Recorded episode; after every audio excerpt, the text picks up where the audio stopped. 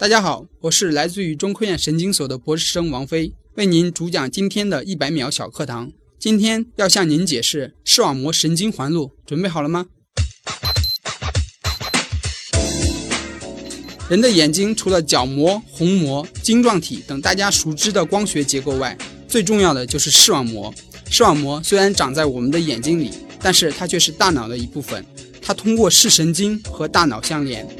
经过数百年的研究，现在我们知道了人的视网膜是由很多种类的神经细胞组成的。视锥和视杆是发生光电转化的细胞，它们可以将光信号转化成电信号，然后传递给下一级的双极细胞。双极细胞就像一根长长的电缆，在传输信号的过程中，它们还受到无长突细胞的调控，最后将电信号传递给神经节细胞。视网膜神经节细胞是视网膜通向大脑的唯一通路，它将视觉信息分成二三十个通道，分别平行地输送到大脑里面。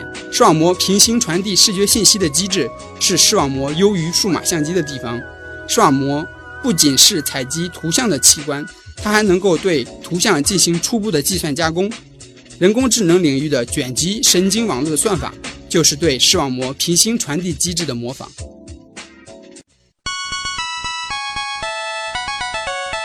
节目准备好了吗？正在将内容进行智能排列。嘉宾的情况呢？正在为您检索嘉宾的特殊喜好。不用那么详细吧？正在为您安装幽默插件。你这是在吐槽吗？正在为您更换全部文字素材。正在删除您的幽默基因，已将节目专业程度调低到百分之三十五。好了好了，马上开始节目吧。正在为您开启极客秀。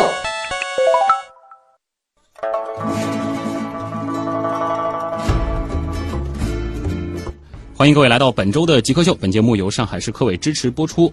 大家好，我是利用语言技巧和极客们进行对话的旭东。大家好，我是利用电生理技术和神经元进行对话的王菲。嗯，欢迎王菲的到来啊！王菲呢，现在是博士在读，来自中科院上海生科院神经科学研究所。那你所研究的这个领域，就是跟视觉、跟神经元相关了。对。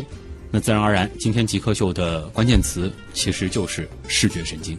首先进入极速考场，我们先认识一下王菲是怎样一个人。极速考场。那先想问一下，你是怎么样定义极客的？呃，我感觉极客其实就是我们这些整天泡在实验室里面的人，穿着白大褂，面前摆着一大堆瓶瓶罐罐的，嗯，可能平时不苟言笑，但是其实脑袋里边天马行空，不一定在想什么。这个生活方式也非常的生活大爆炸啊！嗯，对。呃，那你自己曾经做过的最极客的事情是什么？嗯，我感觉我做过最极端的事情吧，就是我通宵的来记录细胞。嗯，因为我们做实验是要记录每一个神经元，跟它进行对话。有的时候遇到一个好的细胞，我会特别的兴奋，一记就是三四个小时。整个实验做下来，可能十二三个小时以上就过去了。我们是在小黑屋里面做实验，走出小黑屋，发现天亮了。你同时记的这个细胞的数量大约有多少？呃，我们一个老鼠只能做四个细胞啊，所以一个细胞，假如说我平均记到三四个小时以上，哇，这就十几个小时出量，这还不算这个准备的时间跟收拾的时间。具体记是记它哪一些变化呢？嗯，我们就是做视觉的嘛，就是给细胞看各种的视觉刺激。嗯，然后我们记录它的电信号，相当于我们在这个过程中跟细胞有一个交流，跟它有个对话。我给它看一个东西，我问他你看到什么？他告诉我看到一个白的。好，那我就知道你看到一个白的东西。我给他看到一个运动，向左走，向右走，他就告诉我向左走还是向右走。啊，就是看他的这个反应。对，看他的反应，才知道他的一个特性。很有意思啊。接下来呢，让你找一个具体的东西给极客代言，当然最好是在你研究领域里。对，在我研究领域，那我就用玻璃微电极来给极客代言。哟，这个名字很高大上。对我们做记录，要想记录一个细胞是很不容易的，因为大家知道细胞很小，细胞胞体的直径只有十微米左右。那你想，我直接拿一个金属丝来记录这个它的电信号，这是不可能实现的。我们在领域里面有一个很高端的技术，就是做玻璃微电极，就是将一根很细的毛细管拉成一个更细的一个玻璃微电极，它的尖端可以达到一两微米级别。哦，那这样的话，我就可以把这个玻璃微电极放到细胞上面，跟细胞形成一个很好的接触。那这样的话，我就能够把细胞身上的这个电信号记录下来。哇！这个尖端我只有一两微米。对，甚至更细。也就是说，如果我们真的要做一个一比一版的这个 logo 的话，放在我们这个房间里也是根本看不见这个 logo。啊、是的，这 这如果真的拿这个东西做 logo 的话，大家可能看不出是什么东西，要大显微镜才能看见了啊。对对对，但是它其实也体现出了某一种程度的极致是一种很。极端的东西，只有很极端的东西才能记录到极端小的一个信号。诶，从这个角度还是很形象的啊。那么你个人觉得最有意思的神经现象是什么？其实我对视觉本来就比较感兴趣，嗯所以说我对这个一些视觉错觉。就感觉它是一种很神经的一个现象。嗯大家都知道，去年或者前年流传的网上这种白金和黑蓝裙子的啊这个图片，嗯，对吧？大家感觉这个很神奇。其实还有很多类似的这种视觉错觉，嗯，比如说光栅错觉，一个黑白格下面是一个东西，你在移动的时候就有这种运动。运动的这种感觉。还有比如瀑布效应，比如说我们人如果看大瀑布，水一直往下流，当你看时间长之后，你再看旁边的石头，感觉石头向上飞，嗯，这就是一种视觉错觉。其实，在我们研究视觉里面看到的这种视觉错觉是特别多的，这个而且不是认知层面的问题啊，这就是大脑层面的问题。啊，就是你的大脑在处理这些信号的啊，时候，处理信号的时候，或者是进化出来的一种补偿的一种功能，嗯，或者是进化的时候一些缺陷，这个都是有可能的。所以说，很多这种现象我们好像解释不了，感觉很不科学，但其实它背后都有更加深奥的科学原理在里面。这个就是真正意义上的脑补了。对，对 大脑的确能够补上。比如说我们看东西，大家都知道人有盲点，对。我盲点这块的像，其实你是看不到，但是我们看屏幕、看电视都感觉不到这个像，其实就是你大脑把这个像给你补了。对，你大脑有个自动补偿的功能，把这个整个图像给你补全了。嗯，除了专业类的书籍，平时还会看其他类型的书吗？平时可能各方面都会有看吧，但是现在因为时间紧张，我都听一些网上的一些讲座呀，或者什么小松奇谈呀、啊小说呀。这个是也算是另外一种对层面的阅读吧，都是知识获得对啊，但是不局限在自己的这个研究的领域。，对对对，嗯，当放松。嗯，呃，电影之类的会看吗？电影也会看。啊，什么类型的？嗯，电影其实我不喜欢看科幻类的，哦，因为我们做科学的人来看那些科幻受不了，对，感觉还是有点不能接受。bug 太多啊。，对 bug 太多。呃，比如说今天看了一遍《星际穿越》，嗯，我看的时候好多人说看不懂，我看了之后我就感觉太没意思了，因为那些东西都是我初中的时候看的科普书里面讲的那些知识，那有什么看不懂的？嗯，很少看科幻片。那现在看什么类型的电影多呢？现在还是喜欢看人文一些的或者文艺一些的。哎呦，这种文艺片呃，也不喜欢看一些很商业的大片啊一般感觉没有内涵。什么看看伊朗电影啊，什么啊、伊朗电影影啊、当然以前什么小鞋子，好像哦呦伊朗电影那是我们我们所有一个周末电影院，就是每周周五晚上会放一两部电影，啊大家放松的时候可以去看一看。嗯最近可能最近的确也很缺好好好电影，主要是很缺好电影。那感觉得出来了，你对电影的这个品味还是挺高的啊。有没有自己特别感谢或者是特别崇拜的人呢？啊、我要崇拜的人还是说一个比较真实的人物，嗯就是我们神经科学领域神一样的人物啊。所以他虽然是个实际的人，但是在我们领域已经成神了。那就是西班牙的一个科学家，他叫雷蒙卡哈尔。嗯他应该是我们现代神经生物学的一个奠基人之一。他是十九世纪的一个外科医生，但是他虽然当外科医生，可能当的实在没意思了，他就喜欢上了画画。嗯，但是他画画不是我们画水墨画，或者说也不是画西方的油画，他是在显微镜下画大脑里的神经元。哇，就是他拿着这些标本，他放到显微镜下，看到什么样的神经元，他就画出来。嗯，而且画出那些画都特别的美丽。现在啊他的好多画，人们不是当这个研究记录来收藏，而是当艺术品来收藏。哇，呃，他也因为对这个神经元的研究，获得了1906年的诺贝尔生理医学奖。嗯，除了他的这个对于艺术的贡献之外，对对于整个的这个学科，他起到的比较决定性作用的这种奠基是什么？对我对他的崇拜，就是感觉他是两者的一个结合。因为做科研的人，其实我们不推崇只会做科研的人，嗯我们也要各种结合。他就是一个将科学跟艺术能够结合到一一起的人。当然，刚才说了，他的这个艺术上，他画的画很好看，我都特别欣赏。他在科学上当然贡献是更大的。他是最早对神经元进行一个描述，他当时就把这些神经元画出来，告诉你各类的神经元长成什么样子，而且他还给出一些的假设，比如说这类神经元是负责这个功能的，它的信息是怎么样的流向的，这是他的一个很重要的贡献。而且他最早提出了神经元是作为一个单独的个体来工作的。而跟当时的另外一个主流的学派是有所进步的，所以说他因此就获得了呃诺贝尔生理医学奖。嗯，实至名归啊。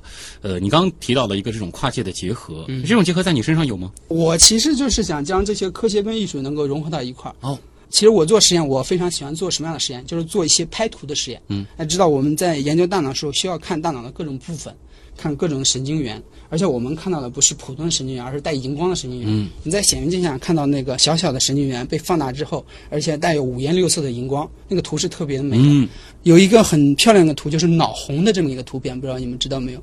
就是科学家们利用各种转基因标记，使不同的神经元标上不同的荧光颜色，彩这样整个大脑你就看到对彩虹的红，可以大脑整个大脑可以看到有五颜六色的神经元，组成一幅特别这个漂亮的一个图画。嗯这就是这种脑红的技术。嗯，这个其实我是我特别想做的事情。啊，好像你还跑马拉松。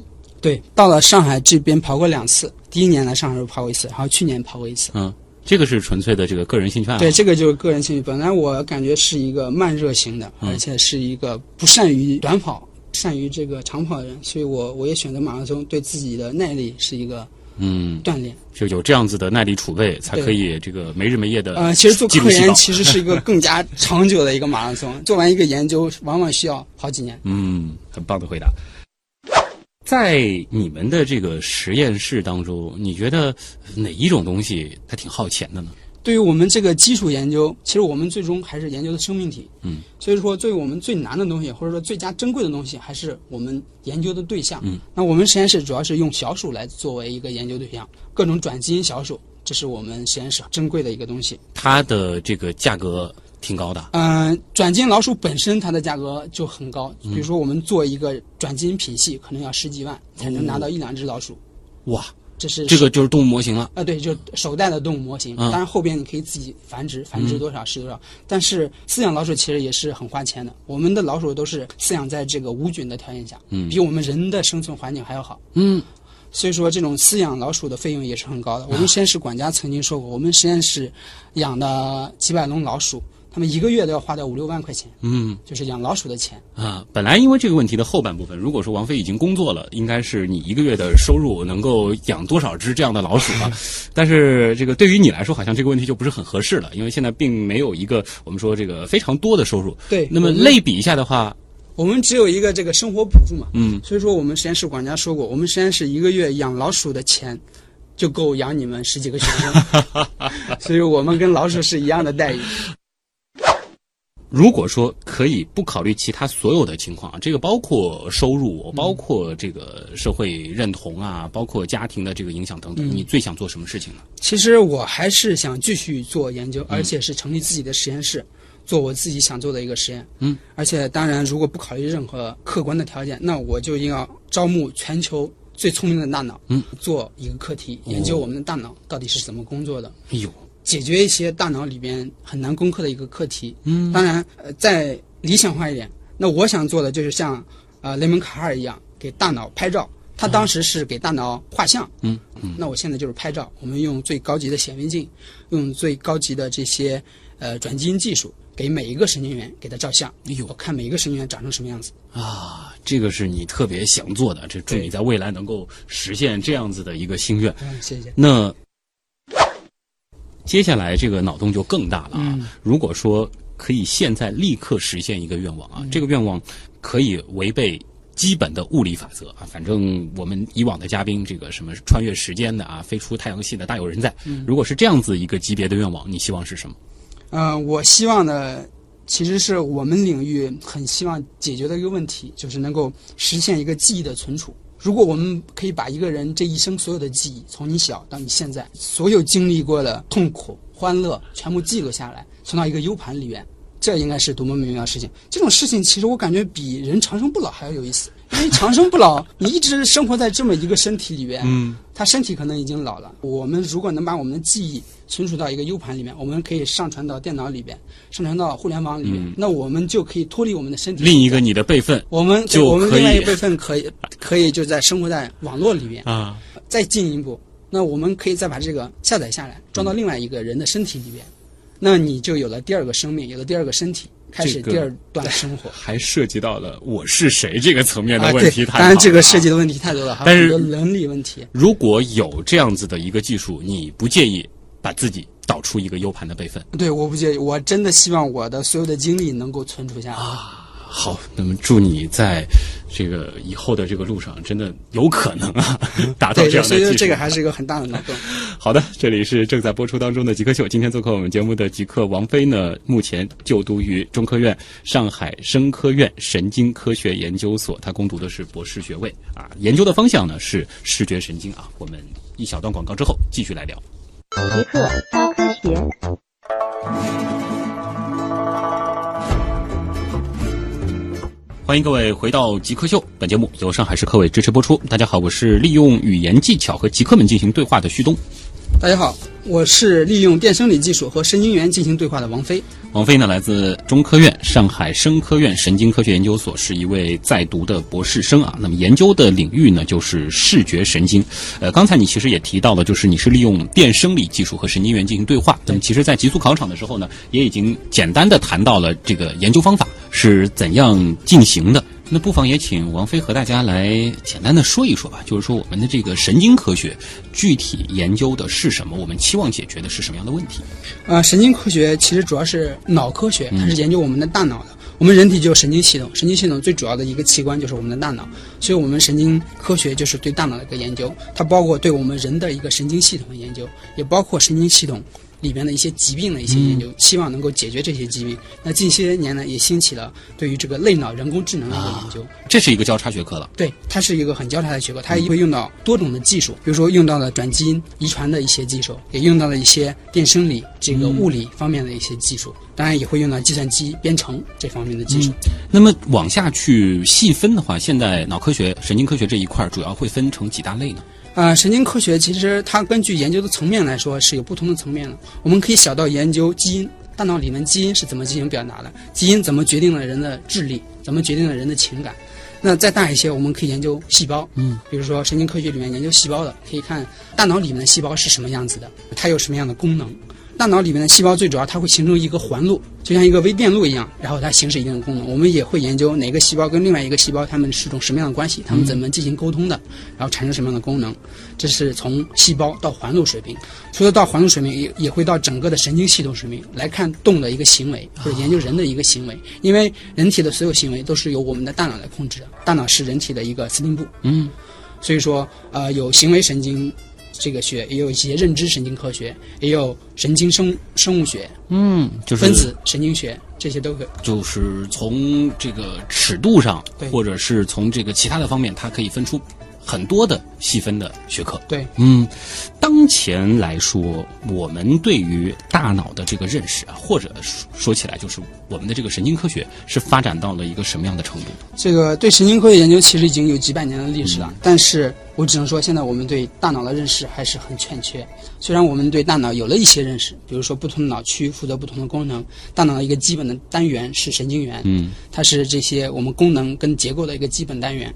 但是大脑对于我们来说还是一个黑箱子 黑盒子，我们只知道输入和输出。对，我们只知道输入跟输出，我们不能把一个人的大脑给他开了颅，嗯把他脑袋取出来做研究。所以我们现在很多研究是用动物嗯来进行做，但是用动物来进行研究跟直接对我们人的大脑进行研究还是有不同的。嗯，所以说我们对大脑的研究还是只能说是还是很初步。就说起来，就是神经科学的这个终极目标，还是希望能够彻底的搞清楚人我们的这个大脑到底是怎么样精细的运转的。对，就是要知道我们大脑是如何产生，比如说学习记忆的神经机制是什么，我们说话语言的机制是什么，我们进行决策、进行判断、买东西的神经机制是什么，以及现在有一些神经类的疾病，比如说帕金森病、老年痴呆症、自闭症，嗯，它的神经机制是什么？这个都是我们神经科学想要解决的一个问题。那我也不难理解，为什么你之前提到的那个脑洞非常大的愿望是完全拷贝记忆了？这个其实都是神经科学在遥远的未来能够达到的一些比较终极的成果。对，因为对于学习记忆的研究，一直是我们神经科学领域一个比较热门的一个领域。嗯，有很多的科学家日日夜夜的在利用各种方法来解决人到底是怎么记住东西的。嗯，我们的记忆分成哪几类？记忆是由哪个脑区负责的？又是哪些基因在其中起作用的？这些都是我们想要解决的问题。所以，相比于我们身体上的其他的器官而言，我们对于大脑这个器官的认识真的是仅仅处在起步阶段。是的，呃，大脑可以说是我们人体里面最复杂的这么一个嗯，呃器官，所以说对它的这个了解也是还是很初步的。这可能也能够从另一个方面来回答我们之前来过的不少人工智能方面的这个专家嗯提出的一个问题，就是当前意义上我们要真正实现一个所谓有意识的人工智能，可能还距离很远，因为我们对于自己的大脑认识的不是很充分。对，人工智能就是想用一些算法来实现我们人脑的一些功能，当然现在只是一些比较初步的人工智能。人工智能发展可能以后会遇到一个瓶颈，就是它怎么来优化算法，能达到跟人脑一样，用最节能、最有效的方法来解决一个实际问题。现在人工智能可能已经很厉害了，比如说阿尔法狗 击败了李世石，对对吧？但是它要知道一个阿尔法狗在下一这一盘围棋消耗了多少电量，而李世石只需要一杯咖啡，嗯他就能完成这个任务。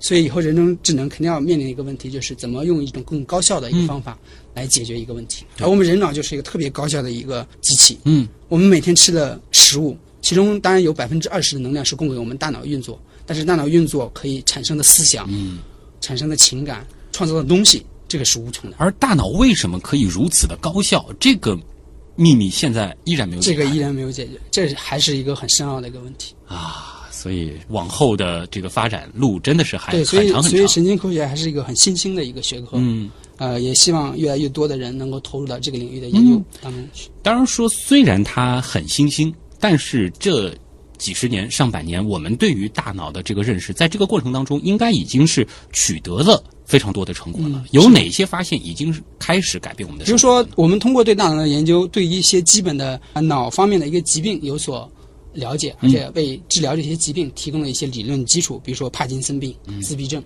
这些，我们都会知道是哪些脑区，可能是因为哪些蛋白的表达异常，然后导致的，为临床医生的一些治疗提供一个理论基础。嗯，但除此之外，我们在进行脑科学研究的同时，我们在实验室里边一些常用的技术也会应用到临床上面哎。，这个呢？比如说，要了解一个人脑常用到的一个核磁共振，嗯，或者是呃功能性核磁共振，来看一个人在思考的时候，他的哪部分脑区在起起作用。那这个东西利用到临床里面，我们在医院里面会经常看到有核磁共振做检查，看我们人的哪个脑区受到的损伤，就可以知道它是什么病因。嗯，除此之外，现在也国外有一种比较新兴的技术叫深部脑刺激，就是在一些帕金森病人里面，我们在他脑袋核团植入一个电极，来刺激他的这个核团，能够控制减轻他的一个病患。嗯这就是一个呃神经科学技术在临床方面的一个应用。嗯，这个就是属于它的一个副产品，但是对于我们人类来说，已经是属于造福了。对，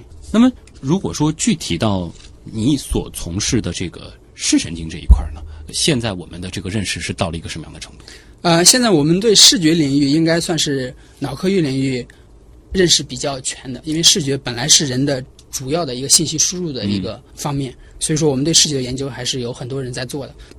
视觉曾经获过诺贝尔生理医学奖，Hugo Wiesel 两位这个杰出的科学家们，他们研究的猫的一个大脑皮层之间怎么对这个视觉信息进行处理，然后基于这些呃脑科学方面的一个理论基础，那现在人工智能就推出了这种卷积呃神经网络这种算法，它就是基于视觉系统，就是猫的大脑里边怎么对视觉信息进行加工这种理论基础，推出这么一种算法。啊，所以就是说，在视觉这一块儿，我们所接受到的这些外界的这个刺激，为什么能够在我们的大脑当中呈现出图像，并且我们的大脑能够去分析处理这些图像它背后到底意味着什么？这个过程我们相对了解的还是对，比较清楚相对了解比较多的。啊，能和大家简单的说一说这个过程到底是怎么样？呃，我就从呃我们看到一个东西怎么进到我们眼睛里面，再怎么进到我们大脑里面这个过程，给大家讲一下。首先，我们看到东西肯定是有视网膜，视网膜里面刚才讲到了有各种细胞来，可能有感光，然后传递信号。视网膜不单单是一个摄像头。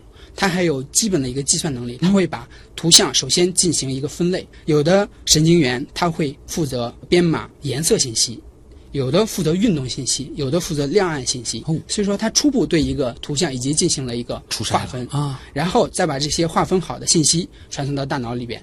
这样的话，就方便我们大脑对图像进行识别。现在我们用手机可以很快的拍一个照片，但是用机器很难能识别出来这个照片里面有什么东西。对比如说有一个人，还是有一辆车。嗯，但是我们大脑很容易一眼就能认出一个图片里面有人还是有车，这就得益于我们神经系统可以很快的对这些信息进行分门别类的一个处理。嗯，在处理的这些机器手上，我们才能够对这些物体进行一个识别。嗯，那现在人工智能要做的就是怎么从一个图像里边。然后来识别成不同的东西，嗯，那它就要运用到我们神经科学领域的一些基本的视觉信息处理的基础。在这个输入部分，其实我们已经有一个初步的筛选分类的一个过程了。那么这些信号进入到这个大脑当中，啊，这些信号进入大脑里边，首先进入一些这个视觉皮层，视觉皮层又是分层的，嗯，它有第一层、第二层、第三层，或者叫不同的脑区，从 V one、V two 到 V four 这些脑区，这些脑区之间又是一个递增的结构。上一级的脑区把视觉图像这个传送到下一级的视觉脑区。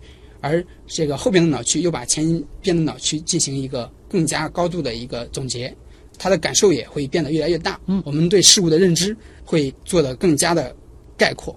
这是一个从具象到抽象的过程。对，嗯，比如说我们眼睛看到的东西，还可能说我们看到的是个一个个的像素点，看到的是红绿。颜色，但是到脑袋里面呢，有些皮层他看到了，已经认识到是某一种 pattern，嗯，比如说认识到这是一辆车。那再到我们更高级脑皮层，他就认识到这一幅图像里面的意思，比如说他能从这幅图像里面看到感情。比如说我我说有一些画，他为什么画的很好，并不是说他对这个环境或者呃画家看到的东西描述的很好，那只是摄像机所要做的。事情，而真正好的画家是能够把人脑里边我们大脑高级皮层看到的东西画出来。你说齐白石的画很简单，但是就具有很高的艺术价值，就是因为他把最抽象我们大脑最终看到的东西给你画出来了。嗯，哇，从这就是他的非常硬核的科学的角度去解释艺术的这个审美啊，这一段也非常的精彩啊。看来视觉神经好玩的东西还不仅仅在于我们是如何认识我们的视觉。极客高科学。呃，刚才其实你也提到了，你是利用电生理技术来进行研究的，这个能和大家做一个名词解释吗？啊，电生理技术可以是我们神经科学领域一个比较独特的一个技术，因为我们知道我们大脑里面最主要的单元是神经元，而神经元之间传输信号主要是通过电信号。那我们就想，我们肯定要记录到一个神经元上的电信号，然后才能知道这个神经元在干什么。那记录神经元上电信号的这种技术就叫电生理技术。嗯，那这种电生理技术也分成很多很细小的一个技术，比如说最早的我们在医院里面会见到记录脑电，比如给人戴一个帽子记录人的脑电，这就是一种电生理技术，它是记录的我们大脑相当于数千个神经元在那合唱 发出了这么一种声音，但这种声音其实还是太嘈杂了，嗯，我们不能从里边这个读出一些更加。详细的一些内容，那我们在实验室里边就用更加精细的一个技术来记录单个神经元是怎么进行讲话的。嗯，那我们就把一根细长的玻璃电极扎到这个动物的脑袋里边，你这样这根玻璃电极就像我们的麦克风一样，可以记录到一群神经元在那怎么进行。交流，嗯，它会记录到神经元 A 在这讲什么什么，B 在这讲什么什么，而且它能区分不同神经元之间的语调，哦，就能区分哪个神经元在说什么话，另外一个神经元在说另外一种话。而我在实验室用的是一个更加精细的一个技术，叫做膜片前技术。膜片前技术它不光能够记录一群神经元，而且能够记录到单个神经元讲的每一个语调是什么。它就不能用金属电极的，我们是用一开始我讲的一个玻璃微电极，玻璃微电极可以拉制成很细的一个尖端，可以紧靠到神经元的身上，那么我们就可以记录这个神经元讲的每一个语调，而且我们还可以通过控制这个神经元，让它讲出不同的语调，我可以给它不同的电压，让神经元唱出哆来咪发嗦，嗯，我们就可以知道神经元讲话它会调用哪些基础的这个离子通道。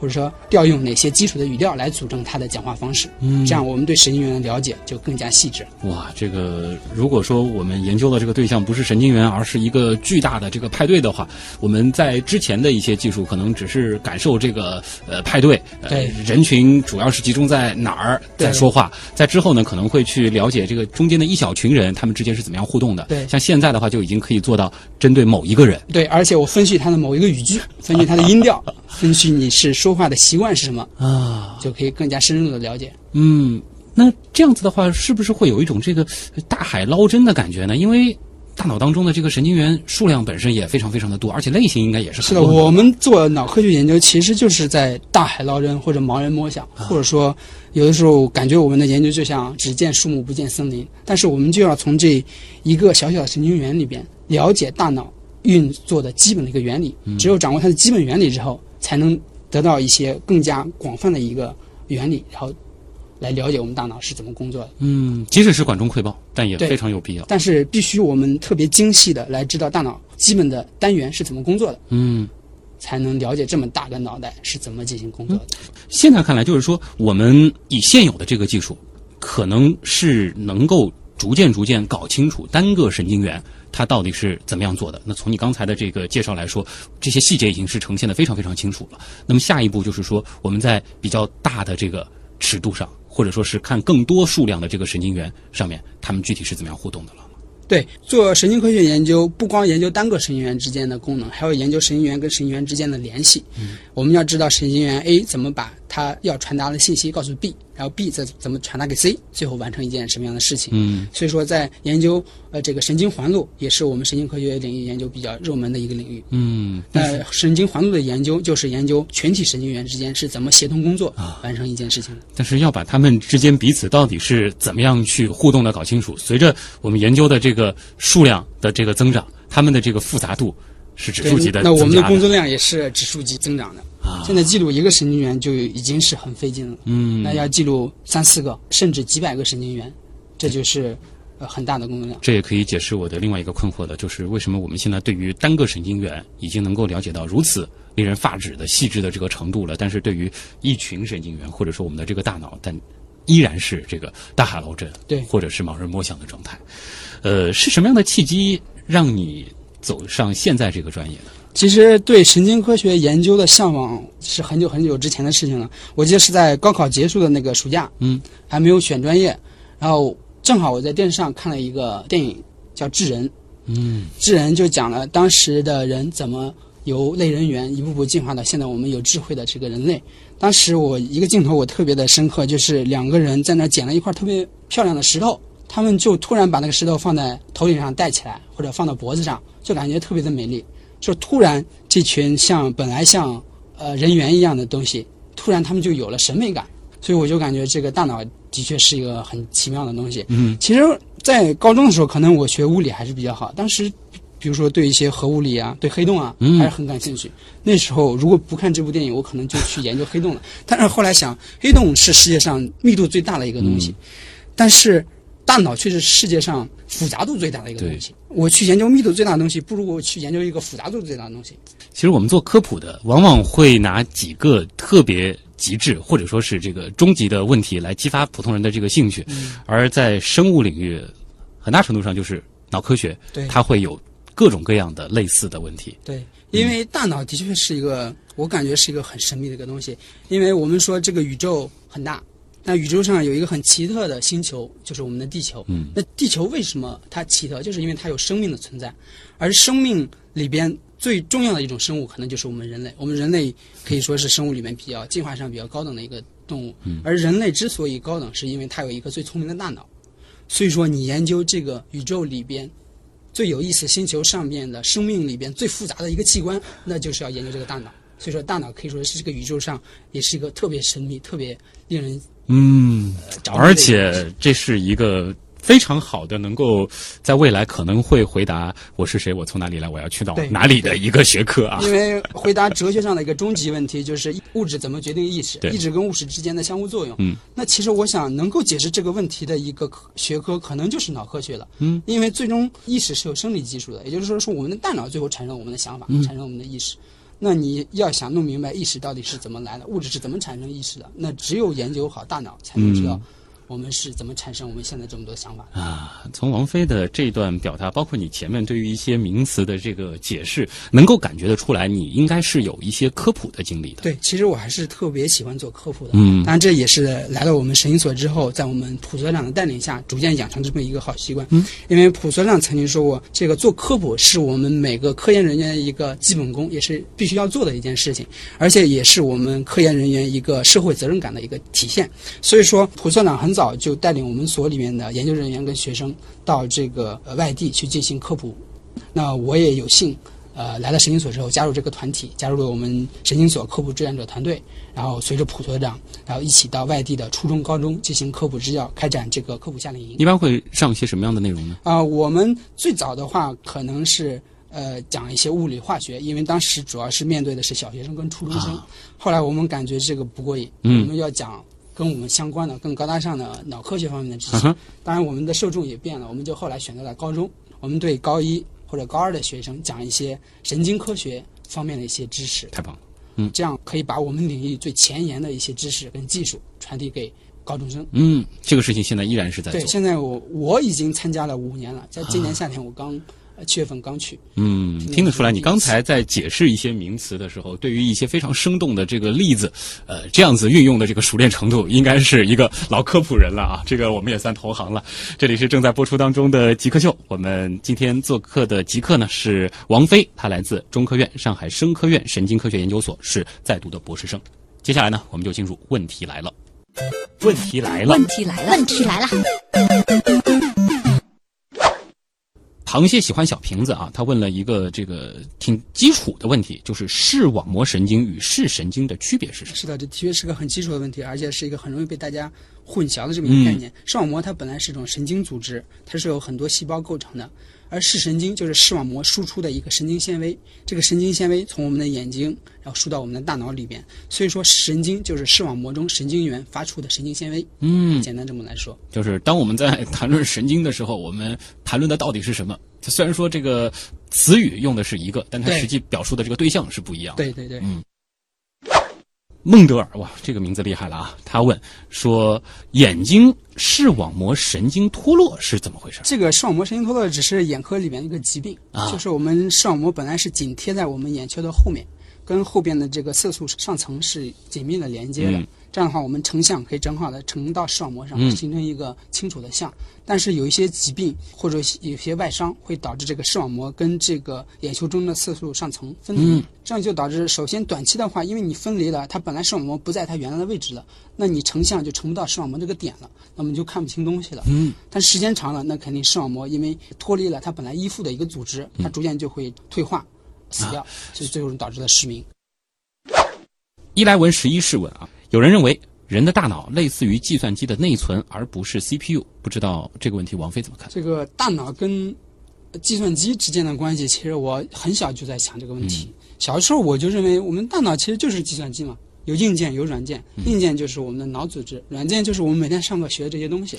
老师们把这些软件装到我们大脑里面，教会你一种技能，你就装了一种软件。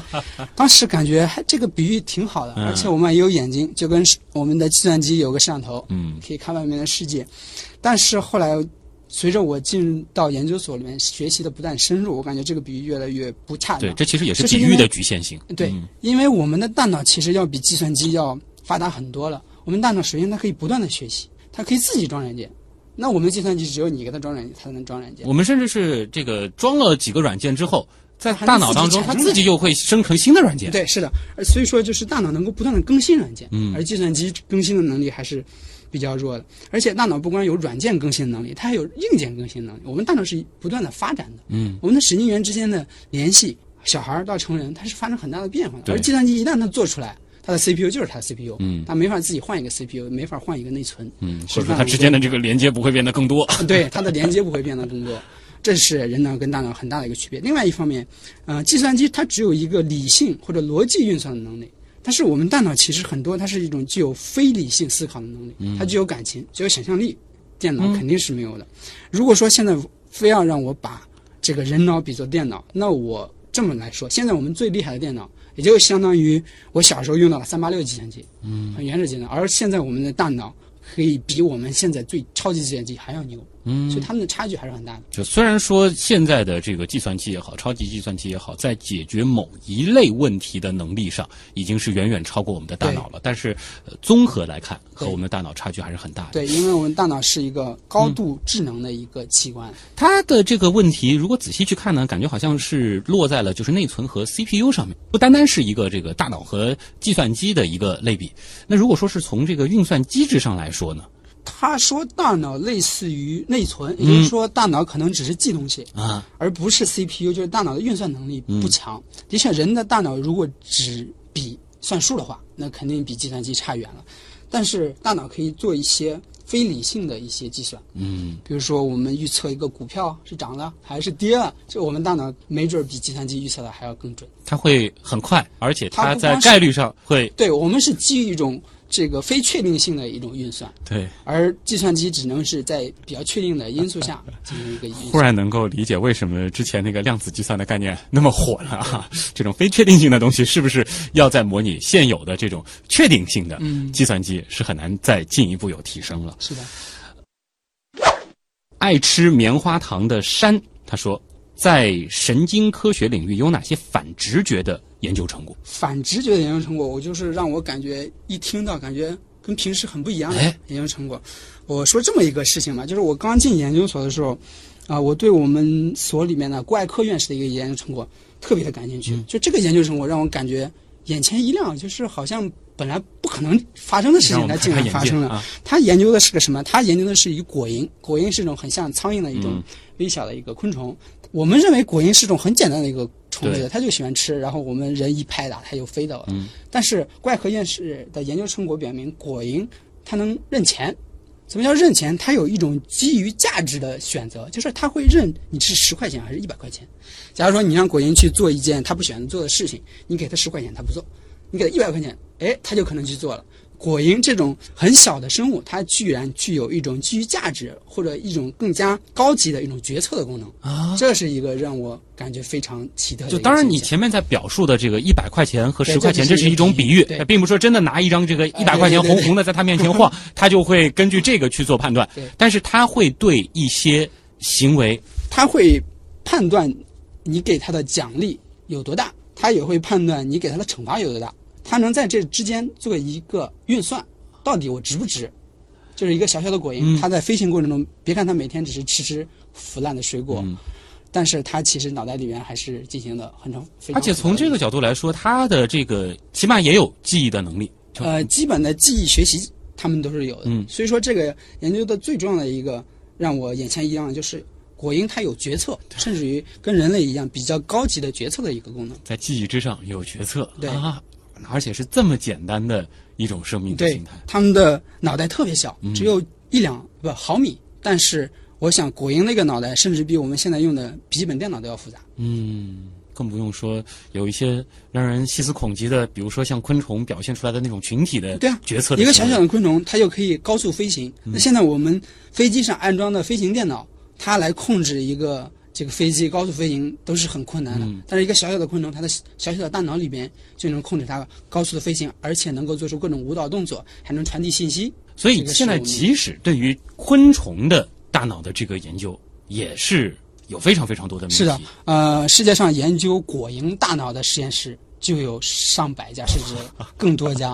就是一个小小果蝇的脑袋，别看它小，我们对它的认知还是很少的，啊，那更不用说更不用说人了。了。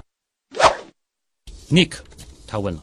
现在神经生物学的发展更多的是工具推动还是 idea 推动？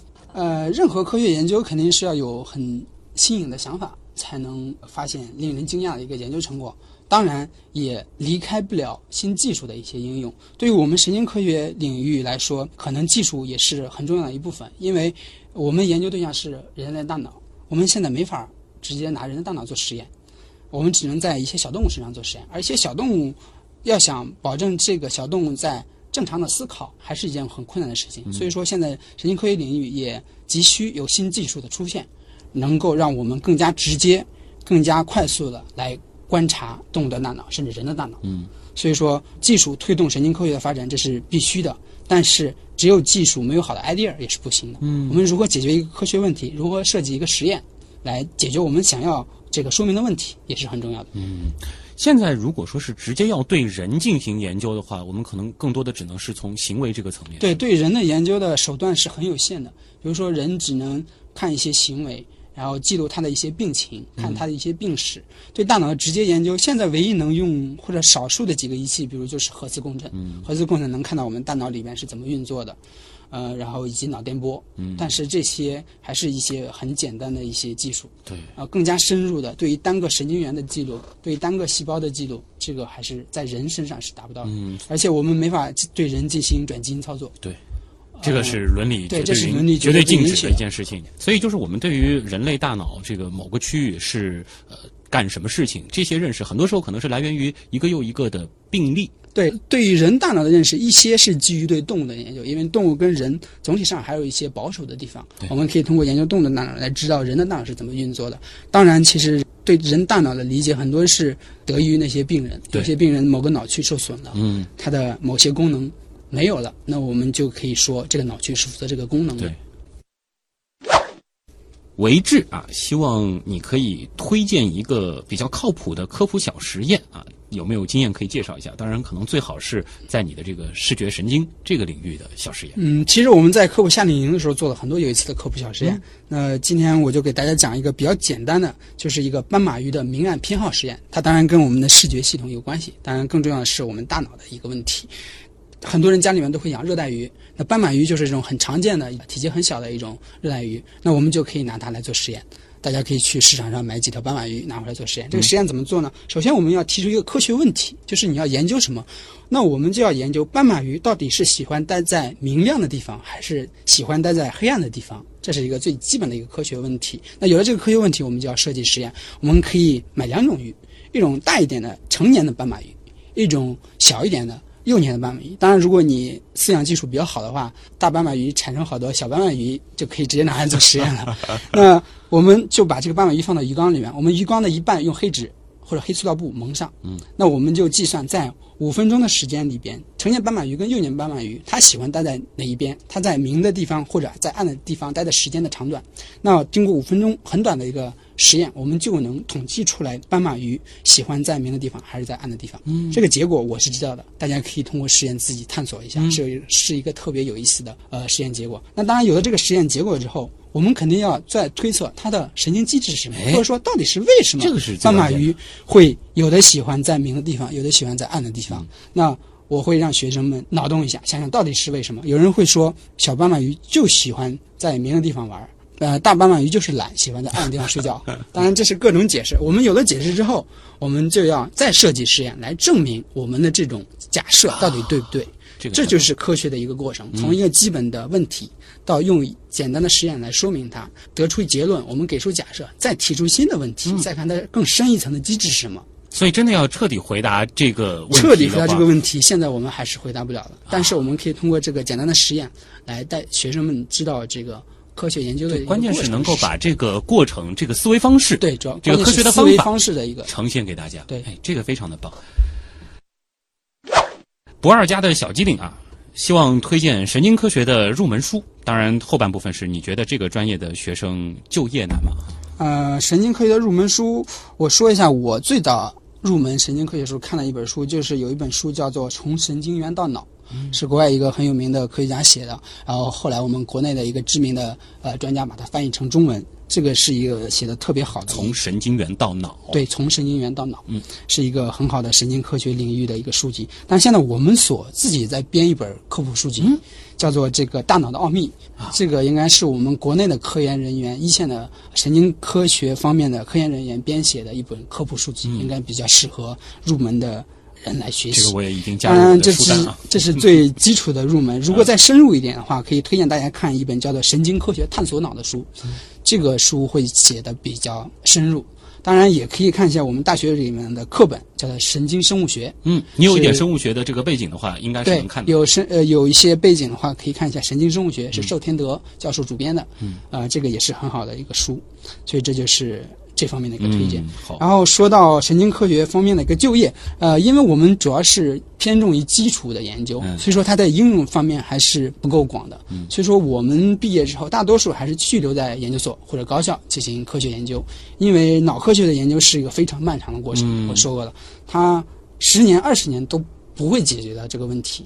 所以需要更多的人长时间的待在实验室里边，才能为脑科学、为理解我们的大脑提供这个它可能不像其他生物学的这个专业，它会有一些比较好的这个应用的方向。对，呃，当然以后随着这个脑科学发展，应用的肯定会越来越多。我觉得以后可能 IT 公司都会招你们这样子的研究人员。呃，很多现在很多做人工智能的来我们这边请教，比如说啊你们、呃做视觉领域到底有什么机制用于我们图像识别，我们可以给他们提供一点。是可以想见这个所以 B 说当然我们也想以后我们做神经生物学的、做视觉的科学家，如果能够到 IT 公司里边去工作，也是很好的。起码我们能够给他们提供一个很好的一个理论基础。对，这个随着我们对于这个人工智能的需求越来越高，其实反过来就是我们会有更多的需求，需要去了解我们大脑的这个机制。这个行业在以后应该会有一个更好的前景。当然，现在如果你要选择这个行业，还是需要耐得住寂寞。对，好的，那今天也再次感谢王菲啊，来自中科院上海生科院神经科学研究所